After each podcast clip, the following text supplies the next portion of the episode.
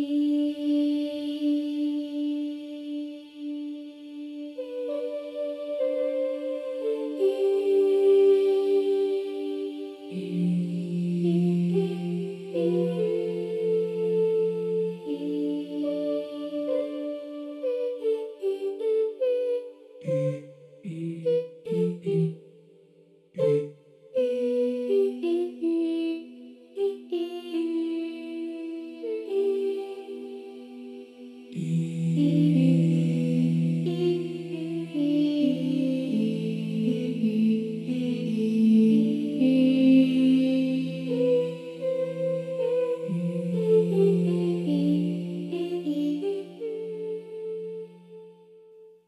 Muy buenas, bienvenidos a Radio Sirio, transmitiendo desde las bandas de continuidad.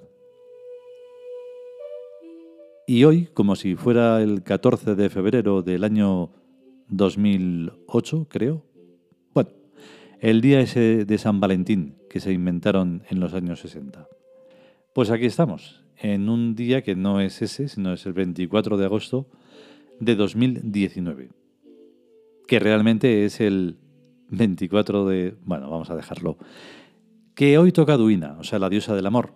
Una de las diosas del amor, en este caso, como es la diosa celta, pues le toca a Duina. Y Duina tiene muchos misterios que vais a poder comprobar con el capítulo de hoy. Porque es una virgen negra. Pero ¿será una virgen negra porque es negra o porque tiene que ver con algo misterioso? Yo creo que va más por ahí. Vamos con el capítulo.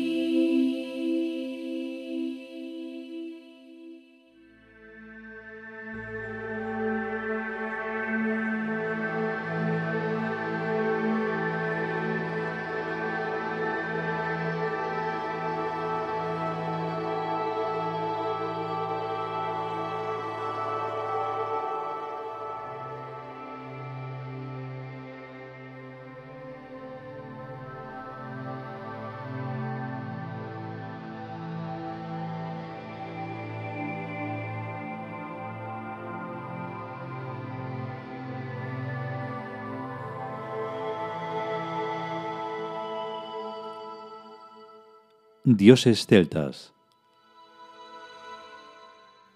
Duina. Texto. Diosa del amor. Concede a sus fieles una misteriosa belleza, irresistible para la persona amada. La diosa puede incluso encarnarse en la persona que la invoca o sobre la persona que se la invoca. Formas suyas aceptadas son las vírgenes negras y no aceptadas por el cristianismo las brujas negras de hábito blanco. Comentario. ¿Por qué será? Copio. El enigma de las vírgenes negras. Por Jan Heinen. Como el conocimiento iniciático los favores de la Virgen Negra son realmente las luces de la noche, unas luces misteriosamente dadas y recibidas en el seno mismo de las tinieblas. Esta idea estaba reforzada por la situación particular en que estaba colocada la efigie para la veneración de los fieles. Una cripta, Chartres, Clermont, Guincamp, Marsella, Mont Saint-Michel, una iglesia negra, Monesque, Aujac, o una capilla gruta, rocamadour. Incluso en los casos en que la estatua no estaba directamente presente en alguno de esos lugares, siempre iría asociada a su santuario o a su leyenda uno de esos elementos oscuros, secretos, ocultos. Criptas y grutas, pero también pozo sagrado, abismo, tumba o sarcófago. Bueno, las vírgenes negras son la diosa Duina y tenga o no tenga hábito blanco. Lo que está claro es que las vírgenes negras nada tienen que ver con la Virgen María, un invento pseudo-cristiano, sino con los cultos célticos de los druidas, que continúan vigentes en gran parte de este planeta. Duina es esencialmente una diosa mágica de la oscuridad y el secreto, con tanto de maga como de bruja, ya que actúa sobre el psiquismo directamente, o brujería, como sobre los acontecimientos aleatorios, o magia, que inciden en las vidas de las personas. La brujería y la magia no están en conflicto, pues son dos niveles de actuación para conseguir los mismos objetivos. Si el mago es un ingeniero, el brujo es un técnico.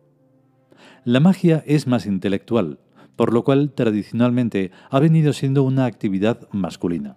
Pero actualmente multitudes de féminas han alcanzado el mismo nivel cultural que los varones, y en muchos casos lo sobrepasan. Pero en tiempos anteriores tenían que limitarse a conocer una serie de recetas, que es en lo que consiste la brujería. Normalmente, el mago no utiliza recetas mágicas para crear estructuras oníricas lo suficientemente poderosas que den a los psiquismos órdenes irresistibles que se dirigen a la mente directamente, y no a través del sistema nervioso, como hacen las recetas mágicas de la brujería. Brujerilmente se crean estructuras oníricas con bebedizos y ungüentos, pero mágicamente son suficientes la telepatía y la empatía, y sobre todo los teotransmisores.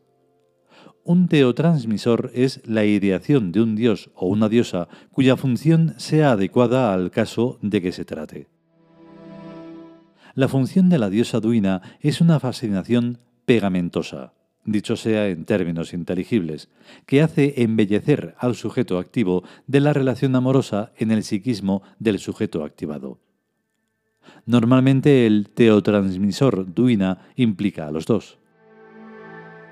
Por una de esas sincronicidades junguianas, estoy escribiendo esto precisamente en el día de San Valentín, cristianizado patrón de los enamorados.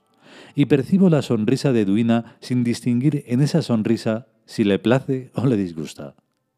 San Valentín fue hecho patrón de los enamorados el año 1962, pero la diosa Duina es la que enamora a la gente desde los tiempos célticos.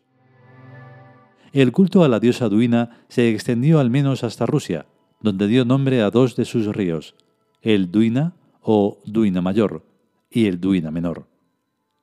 En Occidente, la relación de Duina con el agua es más discreta, limitándose a fuentes y pozos. Las ermitas construidas en los lugares donde iban apareciendo las vírgenes españolas durante la Reconquista tienen todas su fuente correspondiente, o al menos un pozo, lo cual nos garantiza que todas esas vírgenes, o al menos las que yo conozco, son la diosa Duina. Cada cual es su gran desconocido, su propio misterio, su enigma. La diosa Duina nos da las luces de la noche en las tinieblas para conocerse cada cual a sí mismo. Al irse conociendo, cada cual se lleva grandes sorpresas por yoes desconocidos que no esperaba ser, por características de su psiquismo que no esperaba tener, por buenas cualidades ignoradas que nunca creyó que poseía y que están a la espera de ser descubiertas y utilizadas. Para cualquier sociedad humana establecida tiránicamente, la diosa Duina es un peligro mortal, una amenaza que está en las sombras cercándola y derrocándola con su misteriosa dualidad de luces y tinieblas, de bien y mal armonizados. Dicen secretamente los malvados. Temamos y odiemos a los buenos, porque siempre nos vencen. Y es verdad, el amor es más destructivo que el odio, pues ama al odio para poder crear con sus escombros. Sin el mal, el bien no tendría sentido, como tampoco el verdadero orden tiene sentido sin el caos. El bien hace bueno al mal y el mal hace malo a el bien, en una armonía que está por encima del bien y del mal. Dentro de cada cual, el bien y el mal luchan estúpidamente, hasta que la diosa Duina, el arquetipo del dios egipcio Tut, sitúa y establece la paz entre los dos combatientes. Si por fuera soy rojo y por dentro soy azul, soy un imbécil si no reconozco ante mi propia conciencia que soy rojo y azul.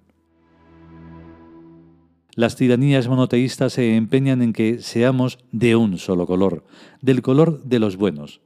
Y lo más que consiguen es dejarnos descoloridos, seres grises, ni blancos del todo ni negros del todo, ni azules ni rojos, sino sucios parduzcos virando a nada. Cuando era chico me gustaba mezclar plastilina de todos los colores, y el resultado era ese sucio color que carece de nombre. La diosa Duina no mezcla nuestras características, sino que las estructura en la arquitectura divina de los dioses, en la sublime realidad que está muy por encima de lo humano.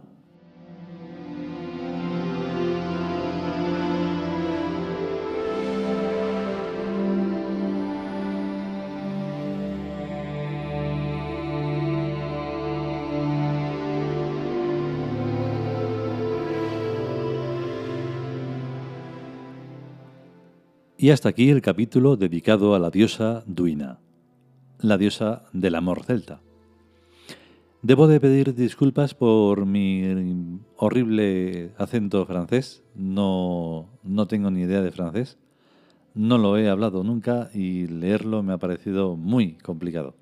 He intentado copiarlo del, del Google Translate que puedes escuchar si pones palabras de distintos idiomas, pues se puede escuchar un poco, pero claro, así en unos minutos.